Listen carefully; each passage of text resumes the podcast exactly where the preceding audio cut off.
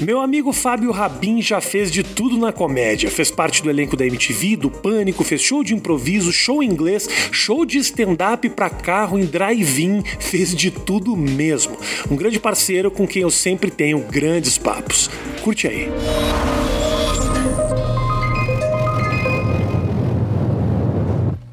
Tamo junto, mano. De novo, cara. De novo, Eu mais uma questão vez. de trazer no meu estúdio novo. Tá bonito, né, Cara, eu mano? achei muito legal esse letreiro aqui, porra. Parece um bagulho da Augusta. Oito... Muito legal, deu, sa-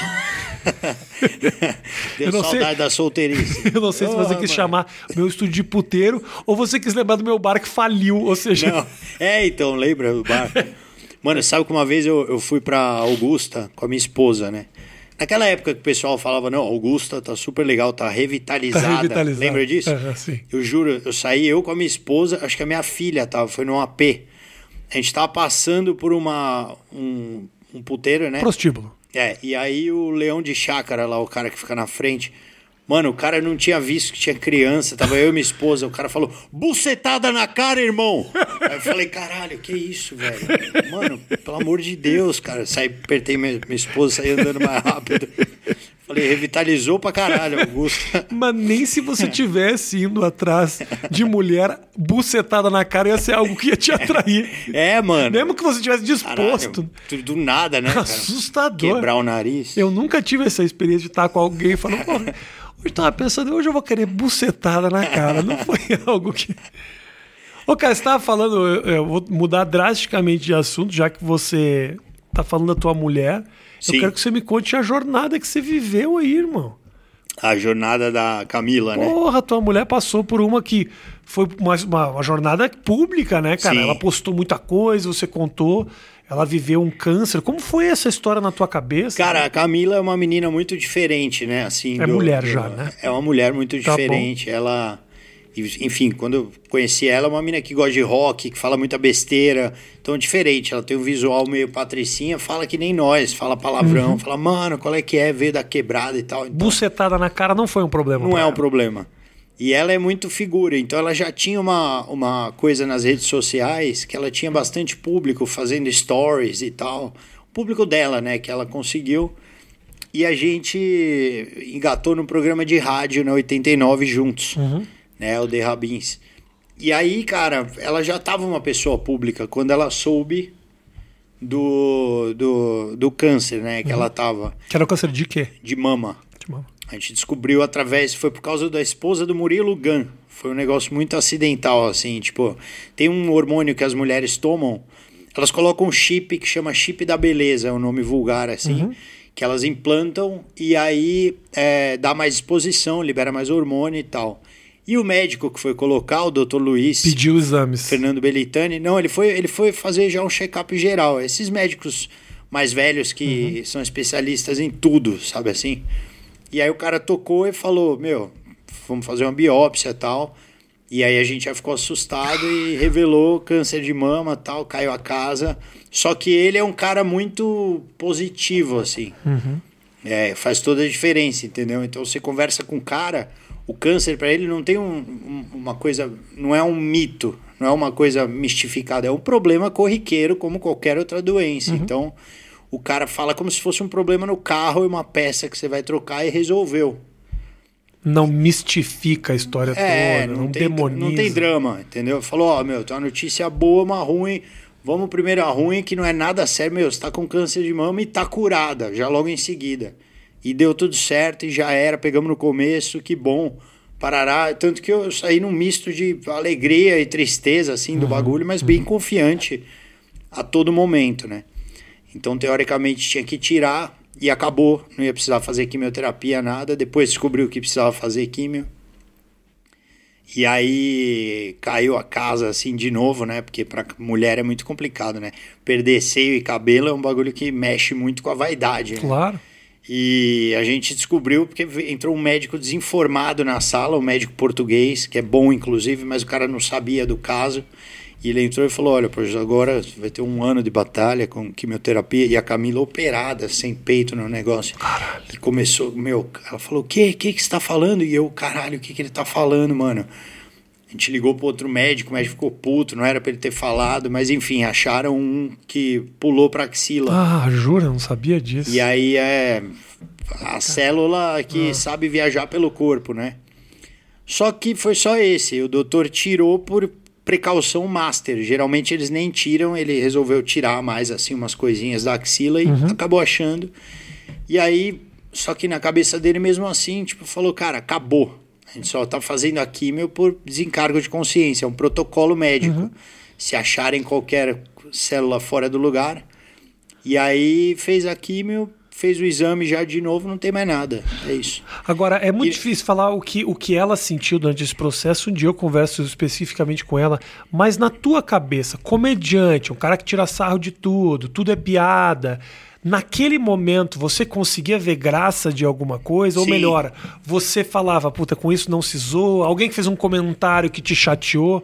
Porque outro dia, eu te falo isso, porque outro dia alguém me disse assim Porra, vocês comediantes, eu ouvi essa de um, de um amigo meu, próximo, inclusive. Vocês comediantes sacaneiam tudo, mas eu não vi ninguém tirando sarro do câncer da mulher do Rabin, que seria um limite. É um pouco. É um, é, é um absurdo, mas a gente vai nos absurdos. E claro. realmente, naquele momento, obviamente, ninguém ia fazer piada com isso. Mas você conseguiu tirar sarro dessa situação, rir disso? Cara, tudo? primeiro assim, tem uma coisa que até eu vi uma entrevista do Cauê Moura no Flow falando do negócio do PC Siqueira. Que uhum. ele, os caras falavam, meu, estamos cobrando que você comente sobre isso, já que você é o cara que mete o pau claro. em tudo. E ele falou, velho, desculpa, não tem como eu meter o pau num amigo meu. Um bagulho aqui que eu vi acontecendo. Tipo, a gente se sensibiliza. Então, assim, eu passei por momentos com a Camila, que é claro que eu via graça. Desde o começo eu conseguia fazer piada com coisas, mano. Tem coisa que é engraçado, não tem como. Você vê o doutor fazendo você escolher o peito da reconstituição da sua esposa, é uma coisa cômica. Você vai olhando, aí eu já pensei nas piadas, falei, uhum. caralho. A minha esposa ficou olhando, é meio que uma licença que você tem da sua mulher para ver uns peitinhos, sabe, pela primeira vez. E uma hora minha esposa ficou brava, que eu falei, eu quero esse aqui. Ela falou, não tem como eu ter o bico preto, sabe? Assim, tipo, mano, você vai fazer, tem como você zoar o tempo inteiro. Você conseguiu levar isso pro palco já? Ainda não, vai ficar pro próximo show. Ah. Você, por exemplo, como é uma coisa hormonal, o câncer, você tem que congelar o seu espermatozoide porque não sabe quando que vai poder ter filho de novo. Então, você fazer o exame da a punheta lá para deixar os seus esperma é uma coisa, só que é uma punheta que vai ser o seu filho. Aí eu brinco com isso, não tem como você gozar pensando na Gretchen, aqueles uhum. DVD velho. Aí para resumir, para ficar perfeito, eu gozei pensando no Rodrigo Wilber. Então, mano, acho que tem maneiras de você driblar Sim. o tema e, e, falar sobre outras questões, sabe assim? A gente, é, a gente, a Camila é muito forte, cara. Foi até, eu lembro o dia que ela resolveu raspar a cabeça, que foi uma atitude que ela teve muito foda porque o cabelo cai, né? Com a químio. E é muito triste, né, cara? Você vê o cabelo caindo, pá, não sei o quê. E ela demorou, cara. A Camila sempre demora muito para se arrumar essas coisas. Ela demorou, tipo, acho que foi sete horas para cortar o cabelo. Voltou e eu tava na casa dela, tava em casa, né, com os pais dela, com a minha filha, e ela veio mostrar o vídeo dela cortando o cabelo. E começou ela chorando, raspando a cabeça, aquela coisa Carolina Dickman, de repente a, chorando, né? A música vira pra punk, ela raspa a cabeça, tem uma atitude rock and roll assim, pai, solta esse vídeo na internet. Cara, o vídeo ficou com milhares de visualizações. A Camila tem um fã-clube, assim, na Argentina, na Itália, nos Estados Unidos. Por causa desse vídeo. Por causa desse que vídeo. Loucura. Através de uma dificuldade, ela conseguiu criar um puta negócio foda. Então, eu acho que. Agora não dá para separar, né, Bruno? Não, agora não, não dá, fica nem... chato, né? Depois eu vou te falar, essas é, vitórias é, aí, agora é, não, e, e, eu vou te falar. Agora esse casamento vai ter que durar para sempre. Se alguém tiver que é acabar, difícil, vai ser ela. cara. A Camila, a Camila, ela é muito geniosa, né, cara? Ela sempre teve um gênio muito forte, a gente sempre quebrou o pau. E agora, com esse tratamento, ele corta o hormônio. Ah. Então a Camila tá na menopausa, ela tá muito brava, cara. Entendi. Só que tem uma, um segredo muito louco, até para queria falar pros casais assim, que, que tipo, antes eu quebrava um pau por qualquer coisa. A partir do momento que você sabe que a outra pessoa tá agindo estranho porque ela tem um problema, você imediatamente pisa no freio e fica mais compreensível, entendeu? Então eu consigo tomar 10 socos na cara da Camila e ficar, mano, numa boa, porque eu tô ligado que esse é o meu papel, tá ligado? E é isso. E aí, cara, eu acho que com relação às piadas, eu sinto uma coisa, uma apropriação do discurso do politicamente do politicamente incorreto por parte de gente ruim. O que, que é isso? Como assim?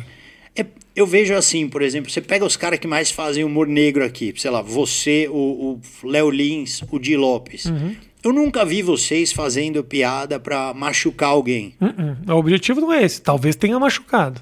Eu nunca vi. Tipo, você. Quando você teve ali o, o seu primeiro é, especial lá que você gravou, que você fez uma piada com a pai. Quando você fez a piada, você não pensou em fuder a pai. Em, Não. em- em- que os parentes davam. Você pensa no- na plateia da risada. Uhum, uhum. Sim. E é isso. o Só que- propósito nunca é machucar Só que ninguém. as pessoas, principalmente da militância extrema-direita, claro que extrema-esquerda também, tudo que é extremo é imbecil, né, cara? Os caras fazem pra machucar as pessoas. Então, por exemplo, eu já vi uma galera fazendo piada sobre a morte da Marielle Franco, umas piadas ruins, sabe aquelas piadas de trocadilho, ah, a balada, não sei o que, não sei o que lá.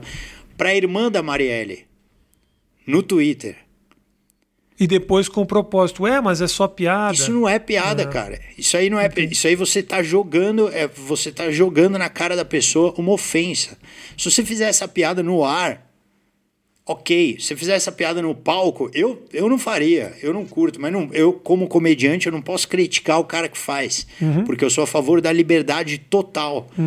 Entendeu? Agora, você fazer essa piada para ofender uma pessoa, para essa pessoa ouvir, eu acho um pouco que é, é- é as pessoas se apropriarem da comédia para fazer algo muito errado. Eu entendo o que você está falando, Rabin. É, eu tenho as minhas dúvidas. É, o meu questionamento nessa questão é o seguinte: a gente não sabe como o que a gente fala vai afetar o outro. Sim, com certeza. E, inevitavelmente, tem gente que puxa aquela tua piada ou minha piada e se chateiam em casa. De coração, estou absolutamente cagando. Porque sou um profissional e estou fazendo o meu trabalho. Entendo o que você está falando, que a intenção dessas pessoas é magoar. E a nossa intenção não é magoar, é tentar até botar luz e rir dessa situação. Sim. Agora, a gente acaba inevitavelmente ah, jogando pro mundo e o mundo recebe do jeito que quer. Então, um pouco da culpa daquela pessoa ficar chateada é nossa. Sim. Eu banco essa culpa. Eu compro essa eu Total. compro essa briga e falo, se chateou, vida que segue. Mas a gente não pode também desconsiderar o fato de que sim, é a gente que está gerando aquele incômodo. Ou seja, sim, eu entendo que você está falando, a intenção do cara é machucar. E usa o argumento do politicamente incorreto com ah, o objetivo de machucar. Mas a gente machuca pra caralho. eu, Sim, com você, certeza, o Léo Lins, o. Danilo, eu, a- que eu acho que, mas eu acho que é isso, cara. É, t- sei lá, tem duas coisas aí. Primeiro é o nosso papel fazer piada. Então, por exemplo, recentemente faltou luz no Acre. No Acre não, no Amapá. É a mesma mesma coisa, merda. mesma coisa. tá vendo? Isso foi uma piada. Vai ofender os dois estados. mas É, então, 16 pessoas vão ficar Cara, putas. faltou luz. Então Uhum. você pega lá o Guga Chakra, vai lá e, e comenta. Puta absurdo, o governo faz um descaso. Aliás, o Guga Chakra é legal pra caralho. Ele é muito legal. dele. Ele é muito Sou gente muito boa. fã. Ele é animal, ele é muito legal. E, e o, o Guga comenta, pô, um absurdo, o governo tem que agir, não sei o quê. Eu quero tocar nessa questão. Só que eu sou comediante. Então o que, que eu fiz? Eu escrevi, falei, galera, vamos sacanear a galera do Amapá e falar que quem é o presidente dos Estados Unidos é o Kanye West quando voltar a luz. Uma galera ficou puta, mas tipo, mano... Por quê? essa- Com o Kanye West ou com o não, Amapá? não, porque falou, pô, tá morrendo gente nos hospitais, não sei o quê. Só que a intenção do comediante é você fazer uma piada com um tema e dar luz para um assunto que tá sem luz, inclusive. Você mostrar um assunto. Só que eu não sou É. um comentarista político, então eu vou lá e faço uma piada. Sim. A diferença básica entre o cara que usa o discurso do politicamente incorreto para ofender, eu acho que é a diferença do jogador de futebol que entra para jogar duro, para roubar uma bola, e o cara que entra para quebrar uma perna. É isso. É, é uma boa comparação. É uma boa comparação. A intenção do cara é machucar. Mas eu tô falando, só tô te falando. A gente também não pode esquecer que a gente machuca. Claro, mas ninguém. Não que eu esteja tão importado, volto a repetir, ah, mas a gente machuca. Lógico. E, quando, e o problema é o seguinte: é que as pessoas não se dão conta quando a gente fala essa questão do politicamente incorreto, ah, é que é nossa obrigação não se deixar render a esse movimento, Sim. porque senão mata a criatividade. Nada, eu tava conversando com a minha mulher, minha mulher agora tá apresentando um programa na Jovem Pan. Chama de tudo um pouco, vai apresentar o programa na Jovem Pan. E ela tava preocupada com uma coisa que ela disse. E eu, foi o que eu falei para ela. Ah, será que isso vai gerar um problema? Eu falei isso, será que o pessoal vai ver errado? Cara, se você começa nessa pira, Sim. você não vai falar mais nada, você vai entrar num processo extremamente desgastante, preocupado com o que pode dar problema, e o pior, o que pode dar problema é imprevisível. Sim, sim, sim. Porque muitas coisas pesadíssimas que eu disse, Rabin, passaram batido, e outras muito mais leves me foderam. Sim, não, total. Me fuderam, entre acho que, aspas, Primeiro, mas- você não pode proibir ninguém de nada, né? Eu tive um caso que eu até conto no meu show drive-in que eu fiz, que foi uma coisa que me desequilibrou. Foi a- acho que foi a primeira vez que um hater me desequilibrou. Não vai acontecer mais, até porque minha esposa está curada. Quem queria que, se, que ela se desse mal se fudeu. Mas é, eu tive um caso que me deixou bem chateado, que foi antes de eu fazer. Eu tive uma piada que eu fiz com o Bolsonaro que foi um divisor de águas, assim. Que deu. Que a galera falou, mano, esse cara, a gente odeia ele, porque. E eu odeio todos os políticos, eu não sou de esquerda, nem. Tá brincando até com você, nem sei o que é isso. Que se foda todo mundo, eu sempre vou fazer piada. Bolsonaro vai cair e vai ter um cara de Continua- esquerda ou de direita e eu vou zoar quem for. Pode Mas o continua a Moro. tua história, porque esse assunto depois eu quero falar mais contigo. E, e, e o seguinte, Ah. e aí Te um- magoou por quê? O que que foi dito? o cara mandou uma mensagem pra minha esposa, um cara que tem no Facebook cidadão de bem, não sei o que, essas coisas, né? É, sei lá que religião o cara tem, acho que é Satanás. né? E aí o cara mandou, não sei, pô, quero que o câncer pegue você e te mate, sua goiaba podre, Jason do caralho. Foi um bagulho bem nojento, assim, tá ligado? E aí eu segurei a onda. Falei, caralho, mano, que bagulho escroto, né? Não tinha motivo. Até então só tava fazendo piada mesmo, não tinha motivo. E a Camila viu e ficou mal. Mano, aí eu peguei e fui pra cima do cara no bastidor, assim, né? Fui tal, não sei o quê, com, com investigação pra ver quem é o cara, né? Ah, você foi investigar quem Fui, era o se era fake, o caralho. Era um cara mesmo. Um cara completamente maluco, o cara lá do São Bernardo, tipo, mano, triste pra caralho e, e louco, loucão, loucão mesmo. O cara que acredita em tudo que Bolsonaro fala e que acredita que eles estão, sei lá, ele acredita que isso é fazer o bem. Uhum, E nem, nem foi a Camila que falou do Bolsonaro, mas enfim, o cara ouviu o programa de rádio, a Camila deve ter dado uma patada no Bolsonaro. Entendi. E o cara mandou isso aí. Aí eu peguei, fiquei de boa, de repente o cara começou a xingar de novo, aí eu fiquei louco, mano. Mandei um áudio. Eu, eu conto piada sobre isso no show, é bem é bem da hora. O problema é o seguinte, cara. é, eu sei que é duro. E aí o que que aconteceu? Aí, quando eu- o Bolsonaro pegou o Covid, a gente não sabe até agora se pegou ou não, eu fiz uma piada. Eu falei, porra, é porque tava todo mundo polarizado. Eu não, não entro nessa pilha, assim, de escrever, ah, tem que se fuder, não sei o Tá. quê.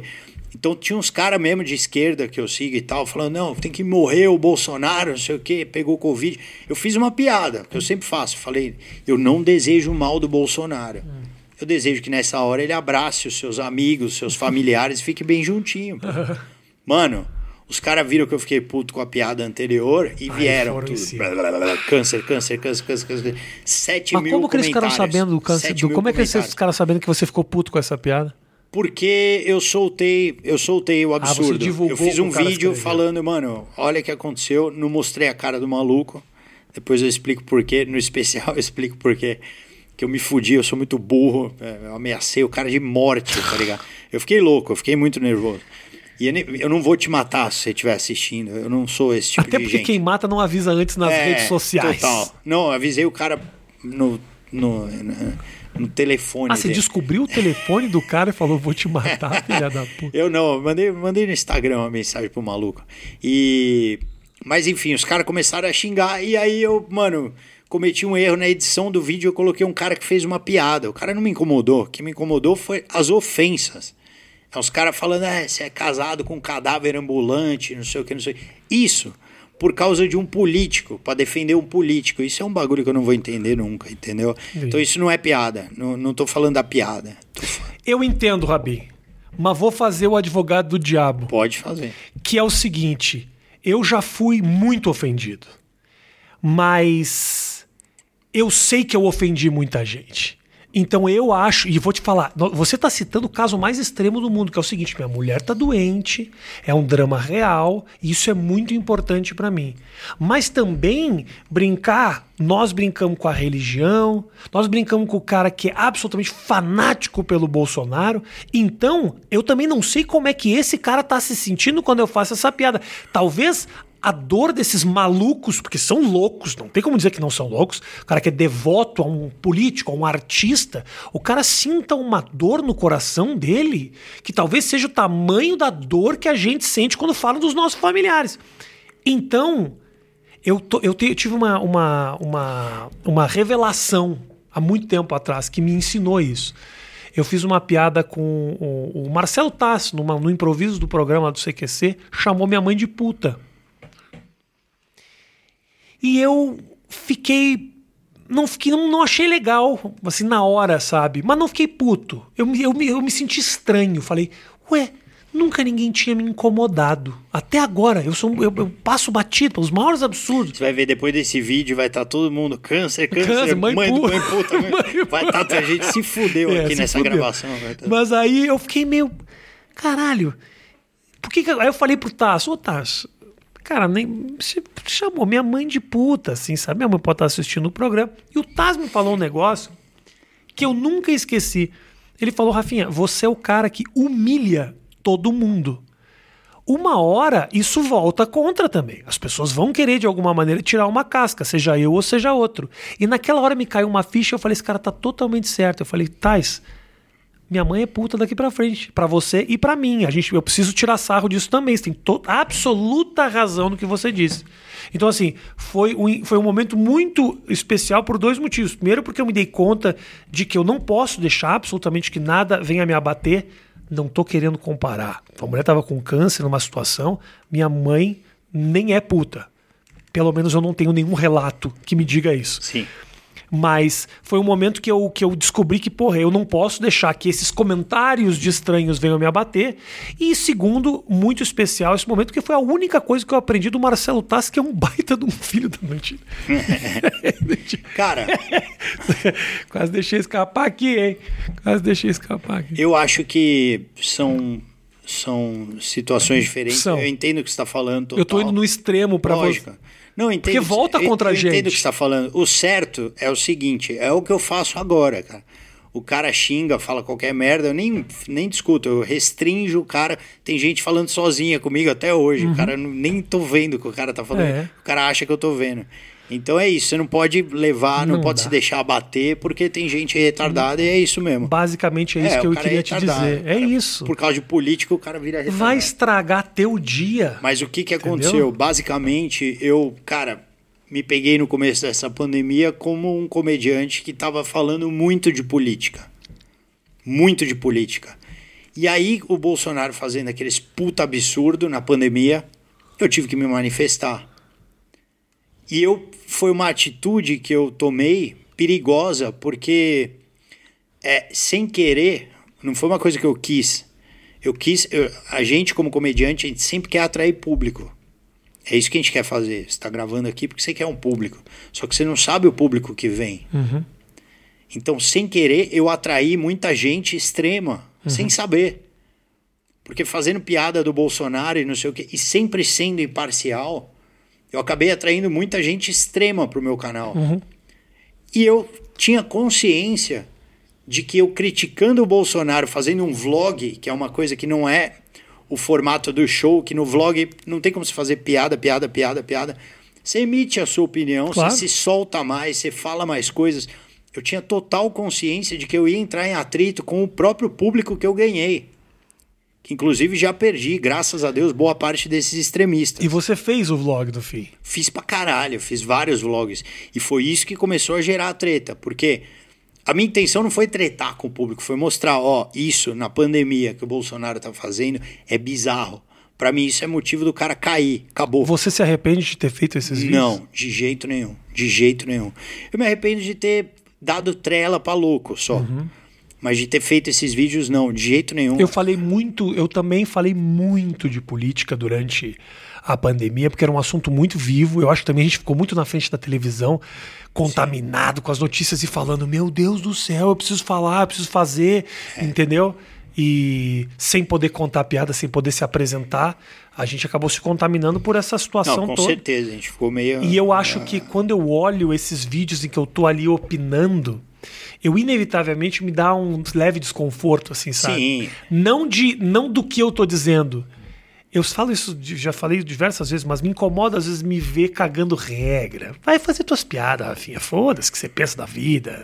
Sabe? Às vezes eu sinto que não é muito a minha função tá opinando. Minha função é fazer os caras se divertirem, mesmo se divertindo de maneira crítica ou com piadas políticas e tudo mais. Eu me sinto mais à vontade nesse ambiente. Cara, com certeza eu também. Tanto que agora voltando os shows com distanciamento social, caramba, mano, é só vídeo fazendo piada e falando do que eu quero. Uhum.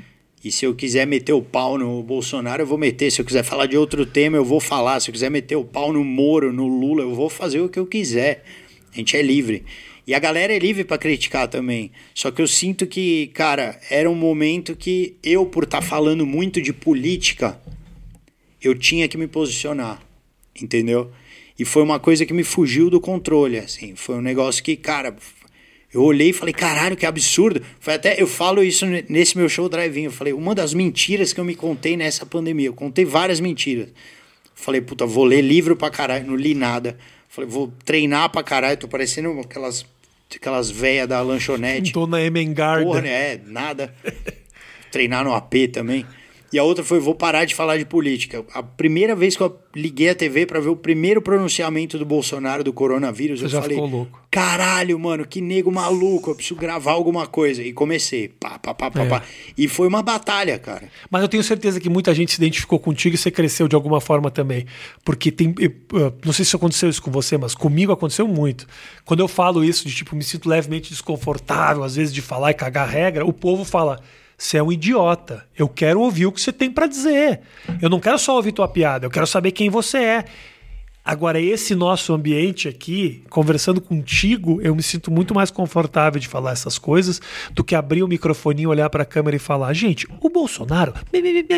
Sim, eu prefiro sim, sim, fazer assim, que pelo menos a gente discute, você concorda, você discorda, a gente bate um papo, do que eu ser o carinha ali, entendeu? Sim, que total. vai fazer isso. Mas eu acho que, eu acho que, enfim, sempre se vai ver o vlog até agora, tem coisa engraçada, tem piada no uhum. meio, não sei o quê. Mas as pessoas, cara, percebem que você tá achando um absurdo aquilo. E, e, e, porque eu acho que foi um jogo muito baixo que foi feito, entendeu? O cara tocou num ponto que é um ponto sensível, que é o ponto do trabalho. É lógico, ninguém é idiota. Todo mundo sabe que as pessoas precisam trabalhar e precisavam uhum. no meio da pandemia. Tem gente que ganha dinheiro para pagar no mês a mês. Eu já vivi isso, eu sei o que, que é isso. Agora, tem uma pandemia. O que, que é uma pandemia? É uma guerra, caralho. É uma guerra. É uma guerra, uma porra de um vírus invisível que tá aí e veio. E hoje os médicos estão sabendo lidar melhor. Mas o bagulho veio para matar todo mundo, cara. Não é uma brincadeira isso é, aí. Total. E o papel do governo, que eu fiquei louco foi com a mentirada que foi que rolou, entendeu? O que eu fiquei mais Cara, o maluco da ONU, o cara falava, ó, o governo tem que a gente entende que tem países que as pessoas precisam trabalhar vírgula. Então o governo tem que ajudar essas pessoas dando dinheiro para que essas pessoas possam sobreviver. Bolsonaro cortava o discurso te, dele na primeira parte. Só te interrompendo, o momento Porra. que você botou vírgula atrás, se você for escrever, você vai ver que não tem vírgula. Não tem. Não tem. Aquele momento ali, exatamente, na língua portuguesa, não cabia. Cara, eu via o Bolsonaro cortar fala ali. Entendi. Olha ali, ele falou então que precisa trabalhar. É isso aí, precisa trabalhar. Acabou. Eu entendo que você tá falando, mas sabe... Caralho, mano. Sabe uma coisa que eu me deixou louca dessa história toda? Não foi tanto as loucuras que esse cara falou ou o, o, o as, as bobagens que ele falou é o desprezo com a vida humana, entendeu? Porque é o seguinte, eu entendo perfeitamente que a sua luta é uma luta política Porque esse cara, ele tirou o corpo fora da questão da pandemia, porque afinal de contas a decisão final de abrir ou não abrir o mercado era dos governadores, então Sim. ele podia chegar e dizer assim: tem que abrir, tem que abrir, tem que abrir, porque ele sabia que em três, quatro meses as pessoas iam estar morrendo de fome e todo mundo ia estar falando: eu quero e eu preciso trabalhar. Sim. O Bolsonaro sempre falou: gente, vocês não ouviram o Bolsonaro. As mortes foram muito menos do que a gente imaginou que seriam em diversos, nas diversas previsões. Né? A gente ouviu previsões lá daquele Átila que ia morrer um milhão de brasileiros. Uma coisa, não lembro exatamente nem que número era isso, mas é uma previsão, as previsões eram muito piores. Então esse cara fez uma opção política de se colocar do lado do mercado e do lado do crescimento da economia brasileira durante o período de crise, que é o período da pandemia. Agora, olhar para a câmera e falar: você acha que eu sou coveiro? Morte não é comigo. Ah, porra, tô nem aí. Essas coisas. Não, só um pouquinho, querido. Eu tenho fí- físico de atleta, esse negócio só pega a mariquinha, que ele tava querendo dizer.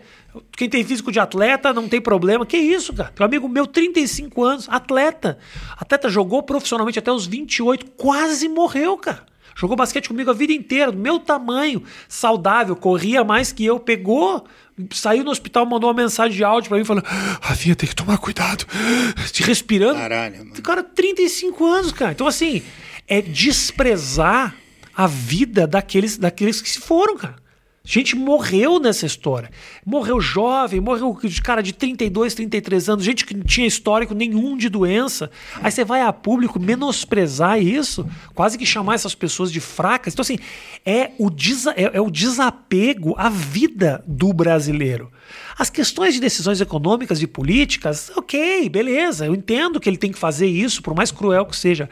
Mas cagar desse jeito, sabe? É. Que custava um sujeito desse publicamente dizer: Eu entendo a dor desse momento, eu entendo que, como, como as coisas Cara, é são fa- difíceis. falar de outra forma. Falar de outra fazer forma. outra- fazer, não é, é falar de outra forma, eu acho que é agir de outra forma. Eu, sei lá, cara, eu acho que deu tudo errado. Eu acho que é aquela, aquela coisa, o cara copiou o Trump, né, cara? Mas basicamente ele nem sabe o que ele tá falando. Copiou o Trump, só que o Trump caiu. Então é a mesma coisa, você colou da prova do japonês, falou, cara, esse japonês deve saber. Aí você descobriu que o japonês tirou zero. É. Agora vai sair sua nota. Daqui Eu espero do, coração, do fundo Mano. do coração para quando a gente colocar essa matéria no ar, o Trump não tenha revertido a situação. Imagina se Porque nós acabamos de saber, gravando isso aqui, que o Biden foi eleito. Vamos ver se vai continuar. Mas eu não assim. sei, cara. Eu acho que tem vários fatores aí. Eu acho que tem muita. As pessoas estão muito raivosas, cara. Isso eu acho uma coisa foda. Eu não entendo como que o pessoal ficou tão nervoso, sabe? Eu tenho um amigo meu, colega, Você né? acha que teve uma guinada de, de loucura? Cara, eu não sei, as pessoas estão muito puta, cara, nas redes sociais, né? A galera é muito nervosa. Tinha um amigo meu do Guarujá, que eu encontrava o cara de vez em quando, o cara, eu ia surfar, o cara nem pegava onda, a gente almoçava de vez em quando, o cara, gente boa, agradável, tal, não sei o quê. Aí ele começou a apoiar o Bolsonaro, tal. Eu de boa, ficava vendo os posts do cara, tal, não sei o quê, trocava ideia assim porque eu ia pra lá. Aí daqui a pouco aparecia aqueles vídeos, sabe aqueles vídeos que a galera posta, tipo, mano, do assaltante Aham. matando o cara. Aí o cara mata o assaltante, aí o Policial, cara escrevia: tem que se fuder mesmo, esse maluco morreu com um buraco na cara que vá Uhum, pro inferno, não sei o que. Eu falava, mano, eu- esse não é o cara que eu conheci, mano. O que, que aconteceu? Por que, que as pessoas estão com tanto ódio? Talvez ele nem seja esse cara que tá postando. Talvez ele tenha um coração muito maior do que esta merda. Só que na frente do teclado ele vira outra pessoa. Por quê, né, cara? É louco isso, né? Eu tive um, uns amigos meus de um grupo, assim, de caras, porra, amigos super próximos. O cara postou um vídeo, um negócio horrível, cara, que era um moleque que tinha assaltado, provavelmente, e aí botava, fazia um moleque botar as mãos no, no- no- na porta do carro, ali onde fecha o carro, e o cara vinha e fechava a porta nos dedos do moleque. Mereceu esse bosta. Bombou! É esse e eu falando. Cara, que isso? Botar esse negócio no grupo. E as outras pessoas do grupo falando, não, tem mais é que se fuder. Cara, a sociedade brasileira pegou essa, essa raiva. Eu entendo que, tipo, antes de, do Bolsonaro ser eleito, a gente viu uma porrada de vídeo do, do da Atena, mostrava, né? Uma porrada de bandido matando as pessoas e tal, não sei o quê, mas eu não sei, será É uma que... indignação, dá pra entender a revolta contra a criminalidade. Você fala, o criminoso, o cara merece pra cadeia, merece de alguma maneira sofrer as consequências. Eu até entendo a vontade de querer ver esse cara se dar mal de alguma forma. Agora, celebrar a barbárie É, desse bizarro. jeito, cara, Tipo, mandar um vídeo como pros brothers, como se estivesse mandando vídeo, sabe, do, do, da- do filho passeando com a mãe no final de semana, assim. É, é duro, cara. É bizarro É duro demais. ver a guinada dos caras também, que realmente você era amigo e daqui a pouco o cara aparece pensando nos Os negócios. caras tão maluco, mano. Os caras tão maluco. Mas enfim, eu, eu quero que tudo isso passe logo e, mano, falar de outros assuntos, né? Porque isso é uma fase. Eu consigo ver as coisas com distanciamento. Eu consigo ver que a nossa carreira ela é muito feita de picos e vales, né? Uhum. Uma vez uma, uma diretora da MTV me mandou isso pra me dispensar, foi engraçado. ela falou, ela me deu esse livro Qual e eu era? gostei. Porque eu escrevi uma sitcom, assim, pra. Eu falei, vocês queriam uma sitcom? Aquela época que a gente queria fazer o Seinfeld. Todo mundo queria ser o Eu sangue. escrevi a sitcom, fiz o piloto. Aí depois eu descobri que os caras só queriam investir no Adnet. Não interessa, nada que eu fizesse. Se fosse com Aí o eu fiquei Adnet. triste pra caralho, assim. Daí a, a mulher falou: Ó, você tem que ler um livro, chama Picos e Vales. Fino o livro, livrinho, autoajuda, autoajuda boa. Aí eu li, e é isso. A nossa vida ela é feita de picos e vales, eu acho. Então, basicamente, uma hora está no topo, É. uma hora está no vale, e o que diferencia a gente é a gente saber o que vai fazer quando está no vale. Porque no pico é muito fácil, no pico é tudo automático, você está lá ganhando dinheiro, está indo bem. Então eu tenho certeza que a política, eh, o meu humor fazendo política foi um pico, ou ainda está sendo um pico na minha carreira, mas que daqui a pouco vai para o vale e mais para frente eu tenho que preparar o próximo pico, que vai ser outro assunto, um programa, um filme, a gente não sabe. Claro. Então, é, eu tenho consciência de que é uma fase que vai passar. E eu gostaria muito que ela se passasse também para todo mundo. Que essa fase que as pessoas se curassem, sabe, cara? Uhum. De ficar brigando. Porque, mano, vocês estão brigando, cara. Virou futebol. É. É. que nem aqueles caras que se matam no metrô por causa de uns jogadores que estão ganhando muita grana e estão cagando para você. É. isso que são os políticos, da direita e da esquerda. Eles estão cagando para você, velho. É isso. tua carreira, Rabin, eh, ela não teve eh, grandes baixas. Você é um cara que sempre se manteve. Eh, sempre teve, sempre fez os teus shows. Foi um cara que sempre. Eh, foi muito constante o teu crescimento. A impressão que eu tenho, eu posso estar completamente enganado, mas a impressão de fora que eu tenho é o seguinte: você foi construindo, você nunca teve o pico do CQC, Sim. mas ao mesmo tempo nunca teve uma baixa de ficar obsoleto. Você sempre foi um cara produtivo, um cara que escreveu muito, a internet eh, te jogou pra cima, mas me parece que foi um movimento muito constante. Eu tô errado? É, não, não tive. Quando vocês entraram no CQC, eu entrei no pânico na época. E é, o- é, é um o- pânico. Bom, é. E o Não sei pân- se o pânico convertia muito Não, em show pra você. O pânico foi uma coisa que eu entrei fazendo um quadro e fiz uma cagada no pânico. É. Eu passei um gel no Wagner Moura, que foi um bagulho que me jogou lá embaixo. Então era aquele cara na internet que só. É, realmente, eu falei que você não teve baixa, essa foi baixa pra caralho. Puta baixa. Eu recebia só elogio, de repente os caras, é, você passou o gel no 01, a gente vai te matar, não sei o que, não sei o que lá, blá, blá. hater pra caralho. Ali eu aprendi que a gente não tem que dar muitos ouvidos assim quando o cara fala você é o melhor e nem quando o cara fala você é o pior. A gente não é nenhum nem outro, cada um é diferente e, e tem um- uma particularidade bem louca. E, então Por que eu tive, que foi- tive por- essa baixa. Por que, que foi você que passou o gel? Por que, que fui eu? Porque tava você e o Zuckerman, né? É, não, a gente dividia funções mesmo. Assim, tipo, uma hora eu era o diretor, uma hora ele era o repórter, e nesse ele era o repórter e eu era o cara que ia arrumar o Wagner, assim, eu era o diretor. Falei, não, vamos passar um gel aí pra ficar mais bonito, não sei o quê, mas eu não tinha a menor experiência em TV. Não sabia que você não podia encostar na pessoa. Hoje eu sei, é básico, você não pode falar, ô, viu? Você não pode encostar numa pessoa. Naquela época, tipo, pô, eu tinha gravado antes uma matéria com a Vivi Fernandes, meu, a gente beijou a Vivi, fez um monte de merda, era outra coisa. Vinha de outra, vinha de um É, contexto. A Vivi beijou de volta, a gente abraçava o caralho. E depois eu fui com o Wagner Moura e falei, pô, não posso passar um gel no cara. Completamente errado. E aí deu mó bosta. Mas eu acho que também exagerou um pouquinho. A repercussão foi como se você tivesse dado um tiro na testa dele. Foi. Acho que o gel é realmente invasivo e tudo mais, mas também assim, calma aí, que o cara não saiu com. a- O cara você não, você não amputou a perna do Wagner Sim. Moura. E parecia que você tinha dado um tiro na bunda dele. É, não, aquela coisa, no nicho da internet, que eu acho que isso é uma coisa também, é um fenômeno que a gente pode não estar pescando. Quando a gente começou, quando a gente começou, se começou antes e tal, era uma coisa mais nichada. A internet era mais elitizada. Então a galera com esse gel do Wagner Moura na internet, caiu pra cima querendo me matar, mas o povão ficou muito do meu lado. A galera que viu na TV, eu perguntava, teve um dia que eu tava mal, perguntei pra uma tiazinha na rua, tava varrendo, eu falei, moça, ah, o cara do pânico, sei que eu falei, puta que legal que você me conhece, mó mal, tava tipo loser assim. Falei, cara, me ajuda. Eu eu sei que eu errei, mas não sei o que eu fiz de tão errado. Eu passei gel no Wagner Moura, você achou muito ruim? Falou onde você passou o gel? Eu falei na cabeça. E não é na cabeça que passa, porra. então, tipo, o povão ficou do nosso lado. Hoje eu acho que o povão tá na internet. É. Então tem uns. Não, tipo, o povão, mas uma galera que acredita no político como se o cara fosse o enviado de Deus mesmo. Aham, é, entendi. Mais fácil acreditar na narrativa que se, que se cria ali, eu entendi. É outra história, eu, eu entendo o que você tá falando. E essa galera acredita nisso. E você não vai convencer os caras. Eu não quero convencer ninguém, eu quero me posicionar. Já me posicionei. Próximo assunto. Ah, é, exatamente. Já falei. Já, inclusive, acho que já- até a gente já falou sobre isso há muito tempo atrás.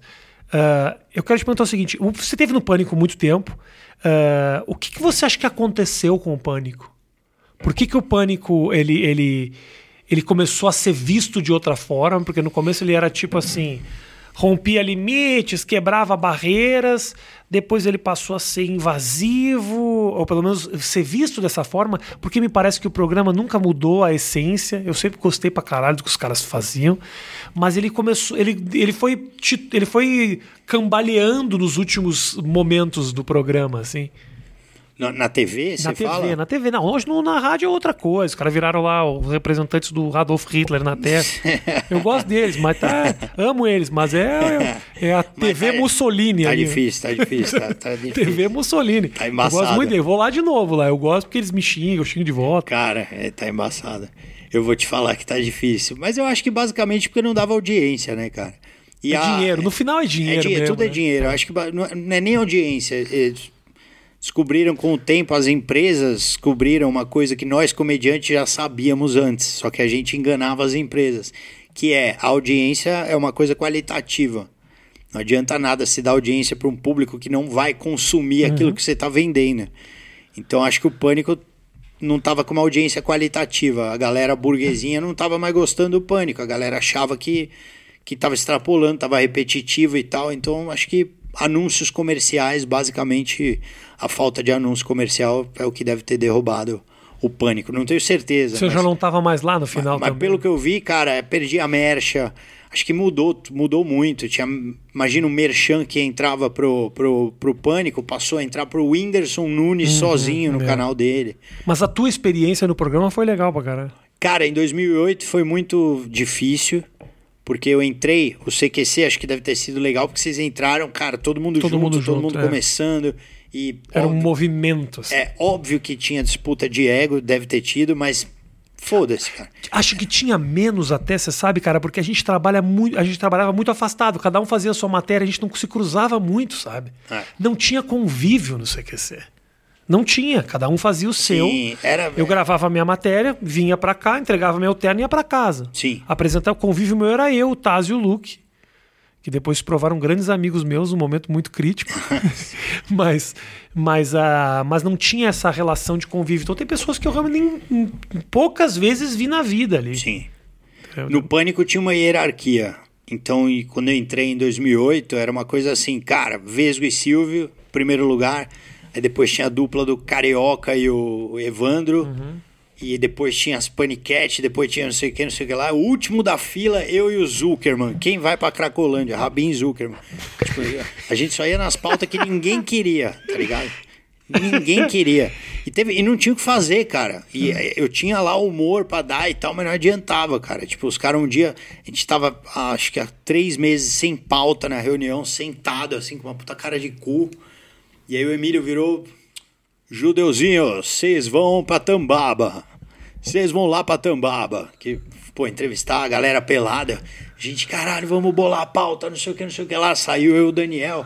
Pai, eu fumava, os dois fumavam, acendemos cigarro, começamos, caralho, vamos fazer, vai ser animal. A gente voltou pra reunião, Emílio, então, vai a Paniquete no lugar.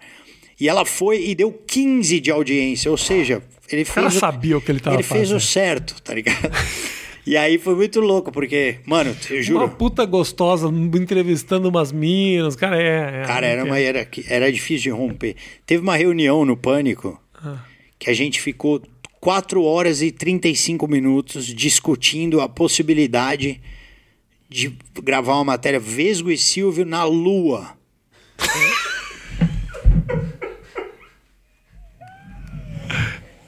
Esse dia eu pensei em parar com a comédia. Falei, cara, não, eu não tô no lugar Vou pensar, certo. porra, tô fumando demais. Eu tenho certeza que eu não tô no lugar certo. Eu tenho certeza. Seria uma puta matéria.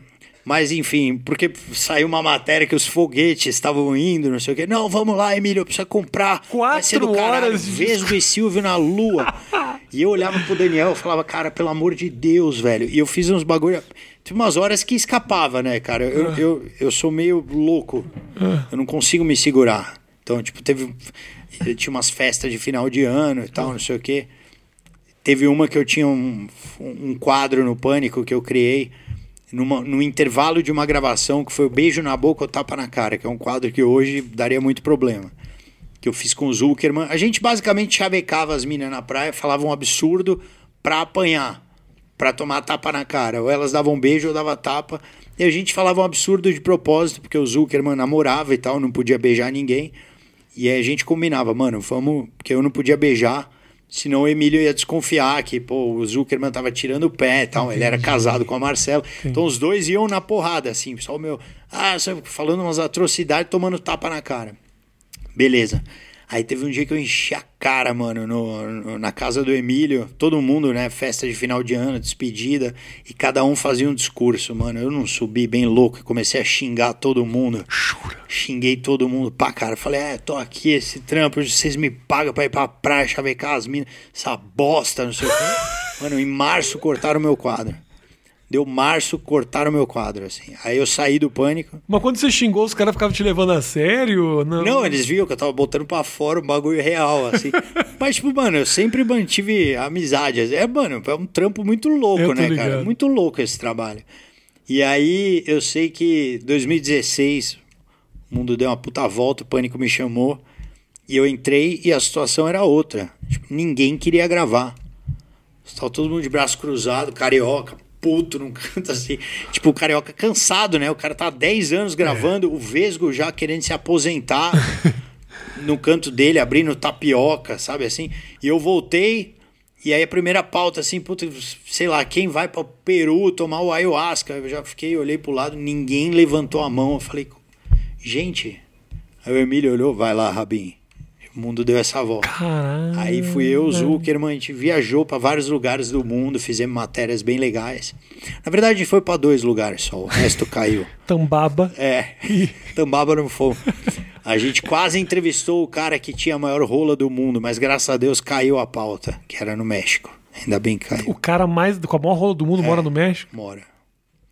Caiu. Ele mora lá, a rola mora nos Estados Unidos, em cima do muro.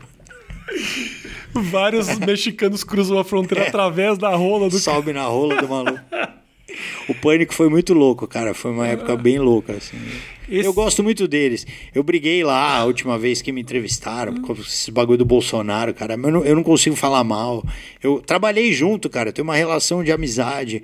O Emílio pegou Covid, eu fiquei preocupado pra caralho. Mandei uma receita pro cara. O Emílio é gente boa pra caralho. Mano, não, não tem como, entendeu? É, é- a gente passou muitos momentos juntos e eu não consigo levar as coisas pro pessoal. O... Esse momento de pandemia, cara, você foi o cara que melhor se adaptou dos comediantes, assim. Olha, Todo mundo falando drive show em drive-in é uma bosta. Show no porra do Zoom é um lixo. Eu não quero mais fazer. Eu não preciso tanto de dinheiro assim.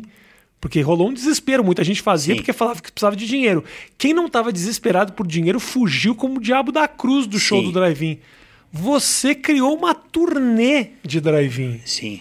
Isso é porque você estava quebrado ou porque você realmente curtiu aquilo? Cara, teve uma situação assim. Primeiro, é, a pandemia pra mim foi um pouco mais séria. Porque eu tenho uma esposa que é, tava Claro. passando por quimioterapia, ela é grupo de risco. Então a gente ficou tão assustado que eu, no começo da pandemia, eu aluguei uma casa num sítio, sem ganhar dinheiro. Aluguei uma casa na puta que pariu, assim, pra, com cavalo, caralho, longe. E um momento de desespero. A gente passou 40 dias lá. É, fugindo de São Paulo. Mas Walking Dead, cidade pequena, o prefeito uma hora botou uma barricada na cidade. Ninguém entrava, ninguém saía. Eu furei um bloqueio de polícia com o carro, porque eu tinha que levar minha esposa pra fazer quimioterapia. Foi um bagulho absurdo. Cara, escroto, escroto. Um negócio que de, de filme mesmo. Quase tomamos tiro no carro. Foi Nesse dia aí que teve que- ridículo. teve que Foi- cruzar mesmo? Passamos isso, cara. Ridículo, ridículo, ridículo. E aí, mano, pra mim foi muito sério toda essa situação. E no meio disso, eu tava com esse pensamento de, cara, eu vou é, é, segurar a onda. Lógico que eu tenho uma reserva, trabalhei pra caramba, mas ao mesmo tempo é, eu tenho uma família e tenho muita despesa, entendeu? O que entra pra mim é o show. Então eu tenho plano de saúde foda que não dá pra trocar. Tem escola da minha filha, Claro. que é a melhor que eu posso pagar. Tem plano de saúde, escola, aluguel, sei o que, não sei o que lá, não sei o que lá, não sei o que lá. Mesmo assim, eu consigo segurar a onda. Fiquei segurando a onda, sem fazer nada, só a rendazinha do YouTube ali que foi diminuindo e de boa. Um dia me ligou um cara falando, pô, consegui o teu telefone com um amigo, não sei o que, mano, eu quero muito que você faça um show virtual porque é aniversário da minha esposa. Eu falei, cara, não vou. Tipo, eu já tinha recusado várias empresas que eu tinha evento corporativo fechado. Os caras, mano, vamos fazer uma grana boa, assim, vamos fazer pelo computador. Eu falei, não vou. Não vou fazer pelo computador um texto que eu faço no teatro. Primeiro que eu não tenho a mínima segurança de que alguém vai gravar. Sim, cara, pode estar filmando a tela. Segundo que eu tô acostumado a ver as pessoas rirem no teatro, cara. Vai ser uma bosta eu fazer pro computador, eu vou entrar em depressão. Não vou fazer, de jeito nenhum. Chega. Aí o cara, mano, é, a parada é a seguinte: a minha esposa tá em depressão, é aniversário dela. Faz qualquer coisa pra mim, cara. Por favor. Tipo, eu falei, mano. Se fode. É. Falei, vai tomar no seu. Não, eu falei, mano, então vamos lá. É o seguinte, eu tenho um texto que, na verdade, eu, tenho, eu acho que eu tenho 20 minutos de piada sobre tudo que tá acontecendo. Que é pegar esses meus vídeos de 10 minutos de vlog e tirar um minuto de cada vídeo. Pra fazer umas piadas e algumas construir em cima. Eu posso te oferecer isso como teste não posso te cobrar um valor, mano, eu tenho que te cobrar um valor muito baixo, porque eu realmente não sei se vai ser bom. Cobrei 50 mil, e aí foi. Cobrei baixinho, né, cara? Cobrei uma graninha pro cara mesmo. Quanto? Cara, foi, foi pouco. Eu acho que foi, sei lá, três pau. Foi pouco. Ok. Justo pra quem tá testando um É. bagulho.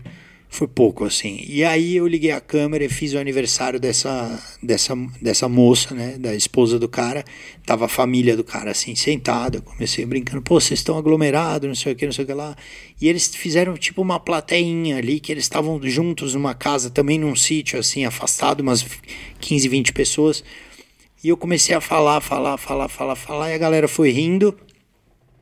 E eu comecei a improvisar, e, e- e- pelo fato de eu ter cobrado pouco e ter jogado aberto com o cara, eu fiquei meio livre no improviso e fui fazendo, e aquilo me deu um alívio. Eu falei, cara, caralho, foi uma experiência legal. Porque eu já tava três meses sem fazer nada. Eu tava, tipo, há 90 dias sem me comunicar com humor live pra nada. E aquilo me deu um alívio. E aí, no outro dia me ligou o cara que passou esse contato, que é um analista de investimento e tal. Falou, como é que foi? Eu falei, mano, foi do caralho. Ele falou, ah, que legal, então semana que vem você faz pra minha empresa. Eu falei, tá. Aí eu fui lá, fiz, foi legal pra caralho, de novo, no Zoom. Aí eu falei, gente, já acionei a galera que trabalha comigo, que tava todo mundo sem ganhar nada, né? Falei, pessoal, é o seguinte, tem a possibilidade de um produto, o nome é Live Comedy, a gente vai começar a fazer, parará, parará. Comecei a vender para as empresas e, mano, comecei a fazer. Uns foram legais, outros não foram tanto e não sei o que. Teve uns que não funcionou direito, normal, é um formato novo.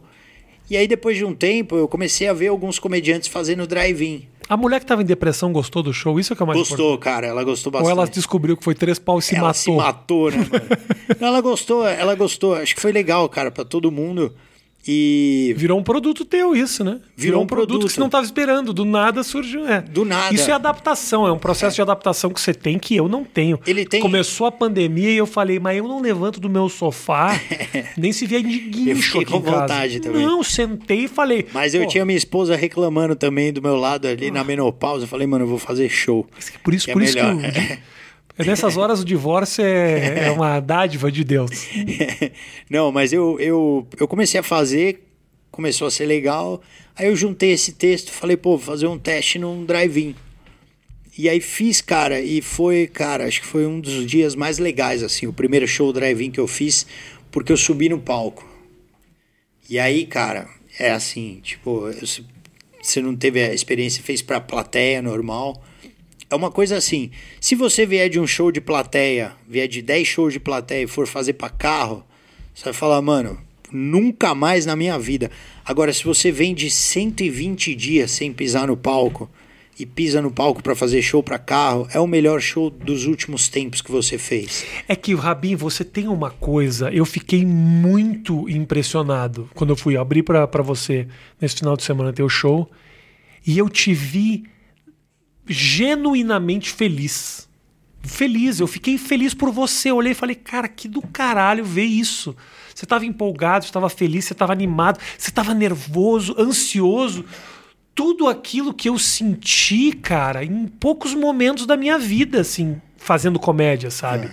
Você sabe, eu sou um cara mais gelado, minha, minha, mais minha, frio. Mais frio, a minha maneira de, de fazer. Eu, eu, eu entro no palco uh, como se eu tivesse ido dar um cagão, assim mesmo. Sim. Eu gosto muito da, da energia de poder testar coisa nova. Tem os meus momentos e as minhas vontades. Mas aquilo que você estava sentindo, eu fui sentir de novo nos Estados Unidos, agora que foi uma experiência, uma oportunidade que eu fui me dar.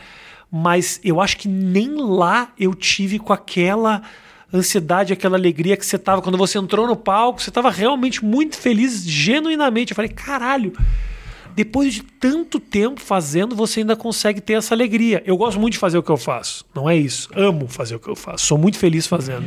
Mas eu não sei se eu sou tão feliz quanto Cara, você. Cara, mas você, inclusive, teu público é você devia gravar alguma coisa para eles verem o que, que você está fazendo lá nos Estados Unidos, porque é muito foda. Eu não eu, mostro isso. Fiquei né? muito é impressionado louco, com você no, no, no, palco lá. Como é que chama? Aquele Comedy Club fodão que você entrou. O Cellar? Você passou você no foi, teste. Você foi Cellar. assistir o Cellar? Eu te assisti uma vez e eu fiquei muito não impressionado, porque era uma sala difícil.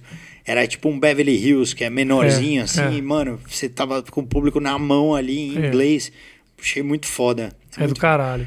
E... e é do caralho poder Cara, é isso, entendeu? Tipo, numa sala tradicional pra caralho, é como o jogador do São Paulo entrar no estádio do Barcelona é. para jogar futebol. É isso. Então, assim, puta, é do caralho. Não tenha dúvida. E esse negócio do drive-in, cara, é uma coisa que eu fui fazendo, fui recebendo as esse, esse meu show, ele teve altos e baixos. E, é, teve um momento no meio desses drive-ins aí que eu comecei a tomar um remédio pra minha cabeça, porque eu fiquei meio maluco mesmo. Imagina minha esposa, o caralho. Claro, treta, muita coisa, né? Comecei a tomar um calmante. E aí eu entrava no drive-in meio no automático mesmo, porque, mano, eu não, consegui, não tava raciocinando. Aí uma hora eu falei, foda-se, larguei o calmante, matei uma pessoa na rua. Oh, normal. E voltei a. Nada que você já não tivesse feito.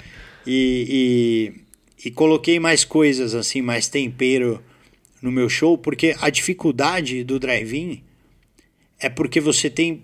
A buzina é uma resposta, só que ela não, ela não tem nível. Uhum. Então, por exemplo, quando você entra pra fazer um show com é, plateia... buzina é Fá, sempre isso, Fá, não isso. tem Fá, Fá, não. não Exatamente. Tem. Você não sabe quando é boa. E o meu show, pelo menos, o meu processo de show é assim, eu junto um monte de piada, crio uma lógica, vou pra uma sala, começo a falar pessoal vai rindo mais, menos, aonde ri menos, eu vou, eu vou consertando ali, eu vou moldando o meu show. Sim. Com a buzina é muito difícil moldar. Então eu, eu ultimamente eu peguei moldei para gravar esse especial. Eu fiz um, um negócio diferente. Então eu fiz show drive-in que foi muito bom, fiz show drive-in que foi médio, graças a Deus.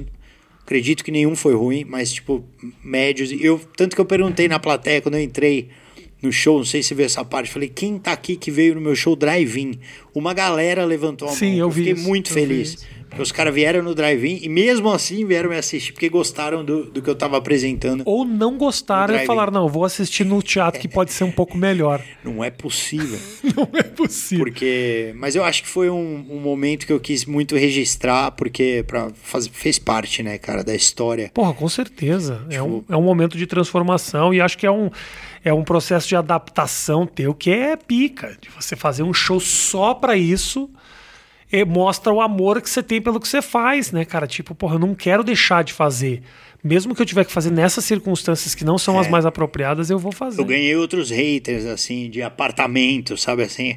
Que estavam certíssimos. Teve uma vez que eu tava fazendo show no Tom Brasil. E aí, mano, um cara entrou com um megafone. Para com essa porra. Aí eu achei que o cara era bolsominion, né? Falei, mano, porque eu dou umas patadas no Bolsonaro nesse show aí. Aí falei, mano, mas quem é? Aí eu fui trocar ideia no palco, assim, né? Era um cara que. morador que não aguentava mais as buzinas do Tom Brasil. Eu falei, cara, você tá certíssimo. Aí o cara, Rabinho, é você? Eu vou deixar só no seu show, hein? Aí, Tom Brasil, vai se fuder. Aí depois acabou as buzinas no Tom Brasil. O meu show ele liberou, graças a Deus. Eu fiquei nervoso, eu achei, falei, caralho, veio um militante aqui me encheu o saco. O teu, o, a tua história agora, Rabin, é continuar fazendo show? Você tá falando negócio de seriado, essas coisas. Tem alguma coisa que você fala, isso eu quero muito fazer. Se você tivesse que escolher fazer uma coisa, eu tenho um sonho de fazer esse negócio. Seja um filme você estrelando, uma série sobre o Rabin, a mulher dele, o que que é? Eu não sei, eu escrevi... Aliás, uma série você e sua mulher ia ser bem legal. Né? Nessa, ia ser legal. Nessa série eu fiz várias nessa série, nessa, nessa quarentena, eu fiz muita coisa, né, cara? Acho que primeiro de tudo sobrevivi. Acho que segundo eu protegi minha família. Terceiro eu perdi seguidor pra caralho.